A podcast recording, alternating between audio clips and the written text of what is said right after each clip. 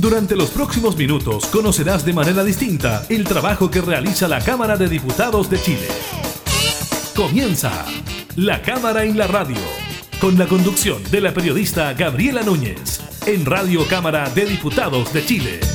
La Cámara en la Radio.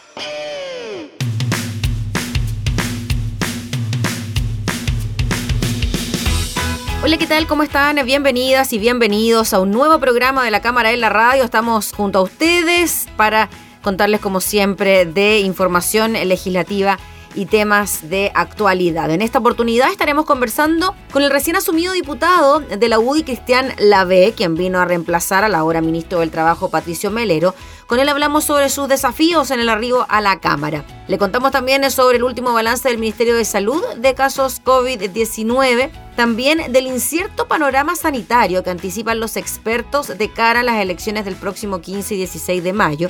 Y además conversaremos de la decisión de Estados Unidos de no recomendar el uso de la vacuna de Johnson Johnson por casos de trombosis. Iniciamos la cámara en la radio.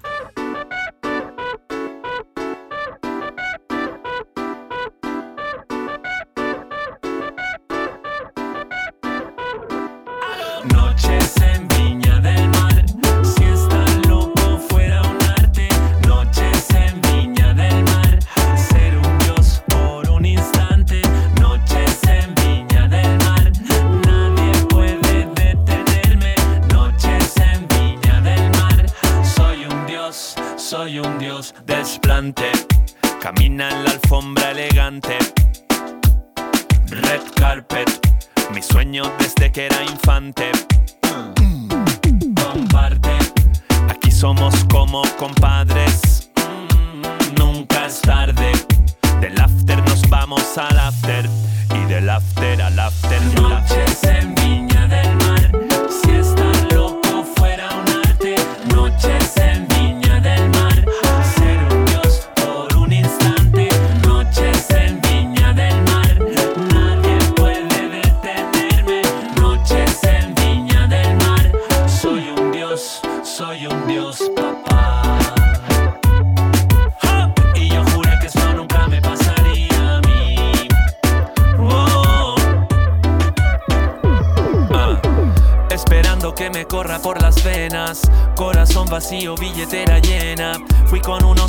a la costanera, bailamos tu pum pum con extranjeras. Se llenaba mi mente con estrellas y las luces del puerto eran velas. En Uber hasta la luna llena y de madrugada vomitando en la arena. Lo bueno es que ya no me rechazan como antes. Soy tan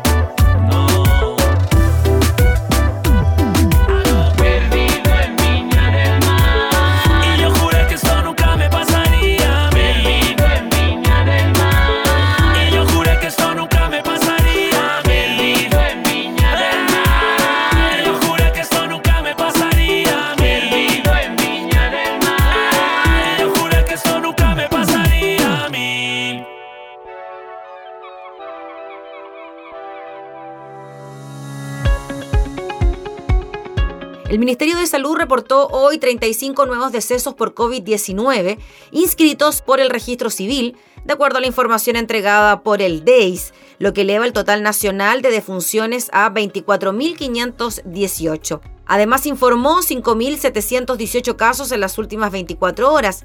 De estos, 3.876 presentaron síntomas, 1.478 fueron asintomáticos y hubo 373 sin notificar. El titular de la cartera, Enrique París, informó que la variación de nuevos casos confirmados a nivel nacional es de un 5% y un 11% para la comparación de 7 y 14 días respectivamente.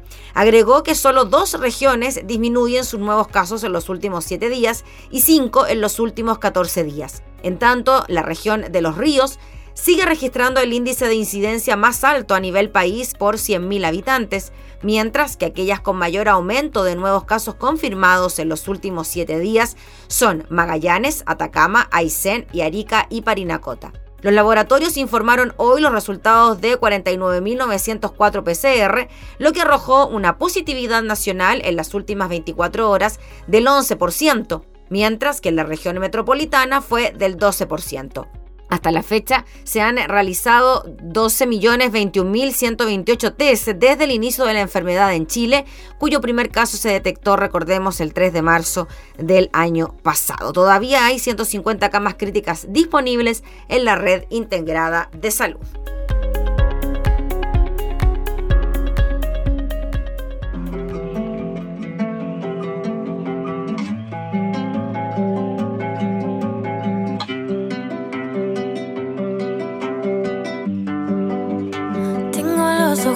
Rojos. El río que lloré ahora se hizo mar. Otro me hizo otro despojo. El pecho apretadito ya quiere explotar. La traición en el bolsillo. Mi llave y tus cigarrillos. Me caigo en lo que pudimos, en lo que, que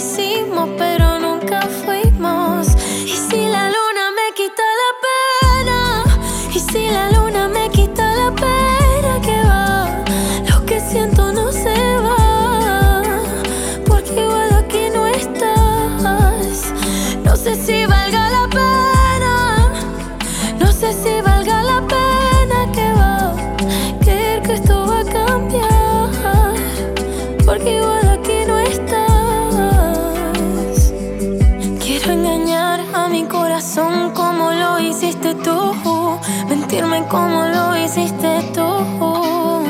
Ser fría como tu bendita mirada. Con una vuelta me dejaste en la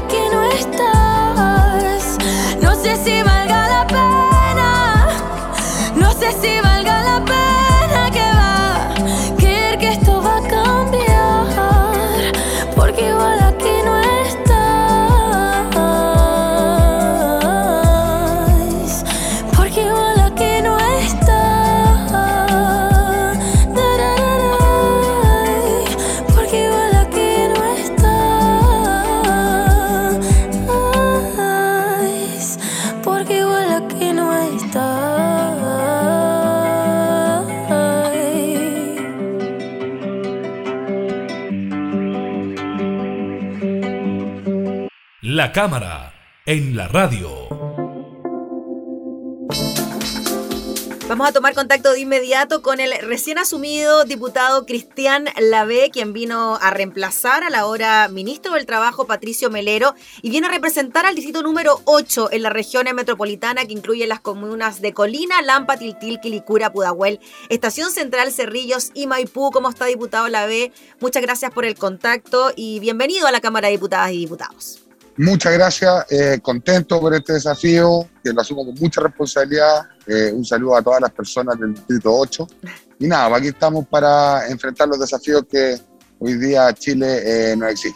Lo vemos ahí en los pasillos del Congreso Diputado. Es el primer día, sabemos que viene un camino por delante, pero ¿qué espera usted de este desafío de ser usted representante de la ciudadanía en el Poder Legislativo? Yo espero primero conectarme con las personas, espero dialogar con las personas y hacer políticas públicas que puedan mejorar la calidad de vida de ellos y ponerme a la altura a lo que hoy día Chile está viviendo, y no solo Chile, sino todo el mundo. Entonces la idea hoy día, en el foco a corto plazo, es poder ir en ayuda y legislar con respecto a, los problemas y las soluciones que eh, Chile ya necesita. Y a largo plazo construir el Chile de los próximos 50 años. Diputado, usted que no viene del Congreso y dice que quiere buscar esta cercanía con la gente, ¿usted cree que el Poder Legislativo está un poco alejado de lo que es la realidad del día a día? ¿Cómo lo ve usted que viene llegando desde afuera? Yo creo que efectivamente se ha perdido la conexión con las personas desde el Poder Legislativo. Ahora yo vengo desde el mundo municipal, en donde estoy eh, muy eh, en conocimiento de las necesidades urgentes que tiene la ciudadanía. Entonces yo creo que hoy día puedo aportar en eso puedo eh, volver la sensibilidad de los parlamentarios para que no se nos olviden que hoy día tenemos que estar con ellos y tenemos que estar pensando en, las dificultades que hoy día, eh, particularmente, está teniendo todos los ciudadanos chilenos. Diputado, y el hecho de reemplazar a Patricio Melero en el Congreso como un eh, militante de la UDI tradicional, él muy también aplicado en sus labores como parlamentario en la Comisión de Trabajo, de Hacienda, ¿cómo ve usted ese desafío? Un tremendo desafío. Eh, Patricio Melero, el actual ministro, eh, hoy día dejó su cargo como diputado, ejerció su cargo durante muchos años, una persona que yo admiro mucho, la cual ya he tenido varias reuniones con él para poder eh, ir interiorizándome tanto en el distrito como en sus comisiones. Y la idea, y nos une algo súper importante, que son los valores del partido. Y ahí yo no me equivoco ni un minuto. Hay que abrirse, pero hay temas que no se tocan. ¿Cuáles temas, por ejemplo, usted cree que uno puede abrirse y otros que no se tocan particularmente? Los temas valóricos, los temas valóricos son, eh, son temas que eh, yo los voy a, continuar y porque así lo siento. Y hay otros temas que se pueden ir abriendo que más adelante lo vamos, lo vamos a ir eh, estudiando y vamos a ir viendo cómo se produce la agenda legislativa. Diputado Lavé, usted ya lo decía, tiene experiencia en el mundo municipal, fue consejero regional por la circunscripción de Santiago. ¿Cree que hay mucha diferencia entre ese cargo en particular y lo que se viene ahora como diputado? Absolutamente, los cargos que son eh, con más cercanía hacia la ciudadanía son cargos en donde hay que ver el día a día. Hoy día nosotros tenemos desde el Parlamento construir un Chile con, eh, con una visión de futuro, hay que, hay que trazar una ruta y esa ruta eh, hay que hacerlo en conjunto con todo y aquí nadie sobra, muy por el contrario. Diputado, ¿y cómo piensa que va a ser su relación eh, con sus colegas de coalición, eh, con RN, con Evópoli? Absolutamente de la mejor, espero, porque creo en el trabajo en equipo, creo que finalmente si estamos todos alineados y todos estamos en pos de una misma, de una misma ruta, no deberíamos tener problemas, pero la idea siempre es ser empático y sobre todo eh, ser conciliador. ¿Y con la oposición, eh, diputado, cómo ve esa relación? Según cómo ellos se porten, me porto yo. diputado, muy cortito y en relación a lo que se viene de ahora en adelante en un tema tan complejo como el que estamos viviendo ahora, de pandemia. ¿Cuál cree usted que debe ser la labor del Congreso en lo urgente, en lo inmediato, para ir en ayuda de, los ciudadanos? Ponernos en el lugar de ellos y sacar eh, materia que tengan que ver con relacionado a que ellos puedan eh, subsistir en este tremendo impasse que ha sido la, la pandemia. Muy bien, pues diputado, le agradecemos enormemente por este tiempo que nos dio. Sabemos que está con harta agenda hoy día, así que gracias por su tiempo y éxito en su labor acá en la Cámara. Muchas gracias, saludos a todos. Gracias. El recién asumido diputado Cristian B, hablando entonces de sus desafíos en su arribo a la Cámara de Diputadas y Diputados.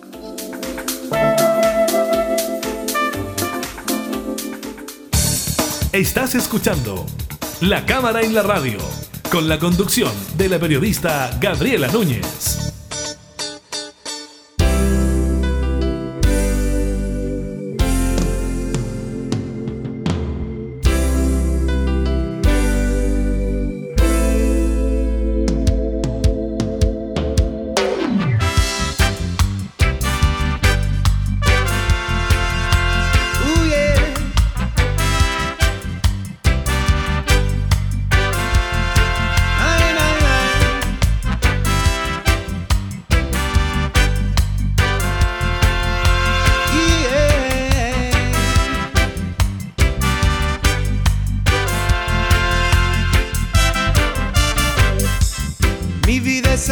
Porque existes tú.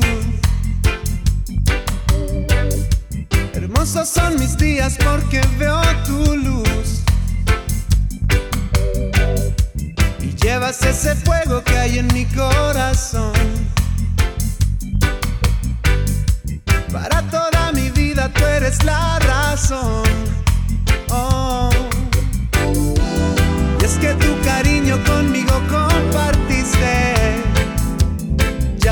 estoy triste, no estoy triste.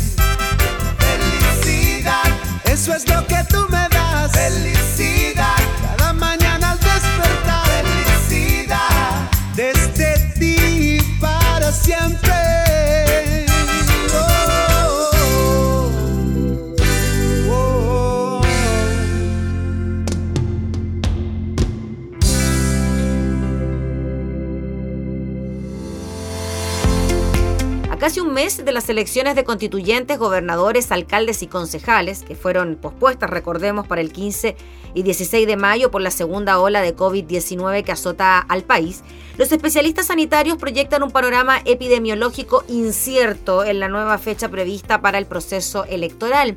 El fin de semana pasado, el ministro de Salud Enrique París indicó al diario El Mercurio que hacia el 15 de mayo esperaba una menor cantidad de casos producto de las cuarentenas y el plan de vacunación, que ayer inició la inoculación de los adultos de 48 y 49 años, quienes forman un segmento de cerca de 500.000 personas. Aún así, distintos expertos advierten que proyectar las próximas semanas de la emergencia sanitaria es complejo debido a la inestabilidad del escenario. Todo esto ya que si bien ayer se informaron 6.372 casos, lo que representa una disminución si se compara con 9.171 contagios del viernes pasado, la cifra sigue siendo mucho más alta que el resto de las fechas relacionadas al proceso eleccionario. En ese sentido, hay distintas visualizaciones rumbo a mayo. Por ejemplo, el director del Instituto de Salud Pública de la Universidad Andrés Bello, Héctor Sánchez, sostiene que hacia la segunda quincena de abril deberíamos estar alrededor de los 9.000 casos diarios. Bajo ese contexto, dice, los casos activos deberían bordear los 50.000, por lo que plantea que si proyectamos la cantidad de nuevos positivos y activos que habrá, es difícil pensar que tendremos una baja muy sustancial de los 9.000 hacia la primera semana de mayo. Eso sí, prevé que una caída de los contagiados se concretaría recién a fines de mayo, dependiendo del ritmo de vacunación, considerando que ha bajado en las últimas semanas. Tomás Pérez de Arce, director de la Fundación Ciencia y Vida, apunta que actualmente las cifras reflejan que el país aún no ha alcanzado el pic de la segunda ola y según las proyecciones que han modelado, precisa que podría ocurrir esta semana. Creo que tener argumentos suficientes para aseverar que el pic o ya lo pasamos, o el jueves pasado, o el viernes, todavía es muy incierto.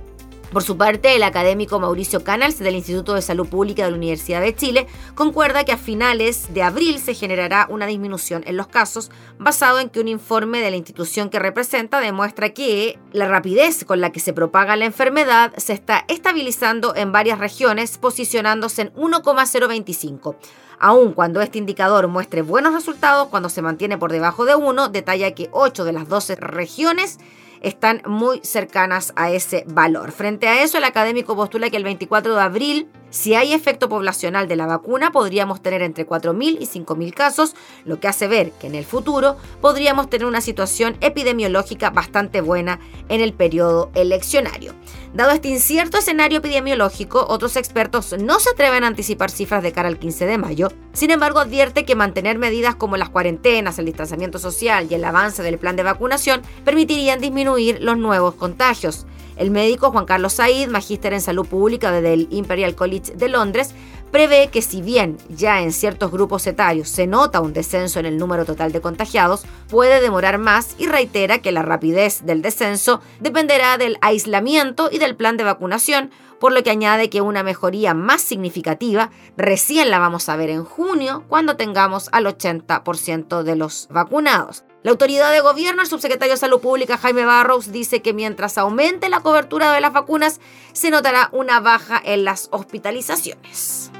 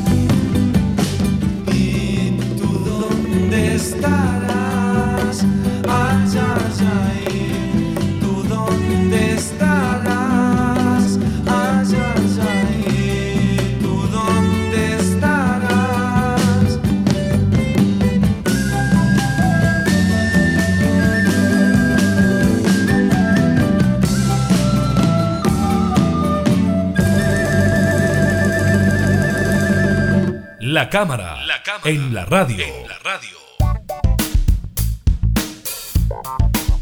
Las máximas autoridades de los organismos sanitarios de Estados Unidos confirmaron la muerte de una mujer y otra que se encuentra en estado grave debido a una reacción adversa a la vacuna de Johnson Johnson, de la cual se decidió detener las inoculaciones. En total, son seis casos de reacción adversa a la vacuna, según los responsables de los Centros para el Control y la Prevención de Enfermedades de Estados Unidos y la Administración de Fármacos y Alimentos, la CDC y la FDA en inglés, quienes decidieron pausar el uso de esta vacuna para revisar todos los antecedentes. La FDA y los CDC emitieron una declaración sobre la vacuna de Johnson Johnson para el COVID-19. Recomendamos una pausa en el uso de esta vacuna por precaución. Una suspensión que, como recordaron, es una recomendación y no un mandato, porque según las autoridades sanitarias de Estados Unidos, la cifra de afectados es muy pequeña y si un profesional médico y su paciente lo deciden, pueden continuar con la inoculación. El médico Peter Marks, responsable del Centro de Evaluación Biológica e investigadora de la FDA, explicó que las seis personas con efectos adversos han sufrido un tipo raro de trombosis cerebral, reconociendo que son similares a los registrados con la vacuna de AstraZeneca. Por su parte, la subdirectora principal de los CDC, Ann Chuchatz, pidió a los ciudadanos que se hayan puesto esta vacuna en las últimas dos semanas que vigilen los síntomas y acudan al médico si tienen dolores fuertes de cabeza, abdominales o en la pierna, además de dificultad para respirar, y solicitó a los profesionales médicos que cuando encuentren pacientes con niveles bajos de plaquetas, comprueben si han sido vacunados recientemente. En cualquier caso, la directora recalcó que quienes lleven más tiempo vacunados con esta fórmula no tienen por qué sufrir efectos adversos y añadió que no se puede generalizar porque los casos registrados suponen una cifra muy pequeña.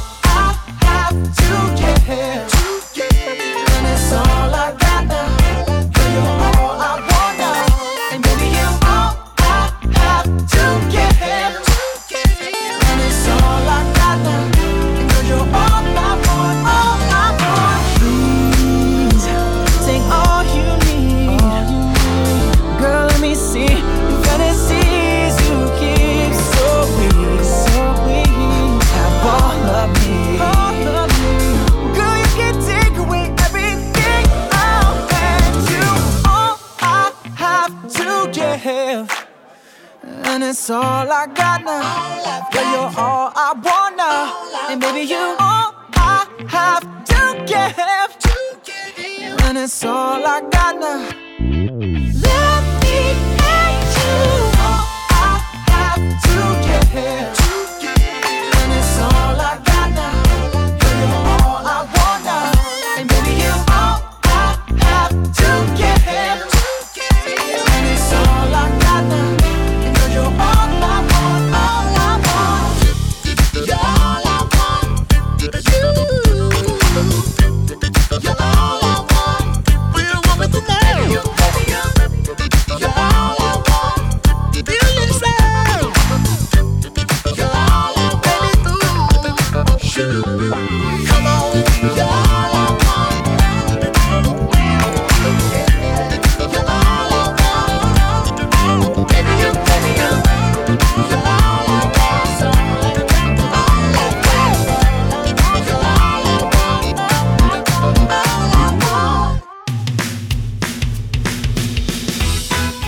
a despedir el programa del día de hoy, agradeciéndole por estar junto a nosotros, invitándolos a seguir escuchándonos en nuestras distintas plataformas digitales, radiocámara.cl, Spotify y Radios en Alianza. Nos volvemos a reencontrar, que estén muy bien. Hasta entonces.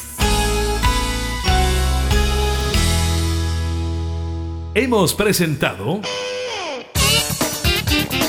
La Cámara y la Radio. Una mirada amena a la agenda de trabajo de los diputados. La Cámara y la Radio. Con la conducción de la periodista Gabriela Núñez. Información, música y actualidad. En Radio Cámara de Diputados de Chile. Acercando las leyes.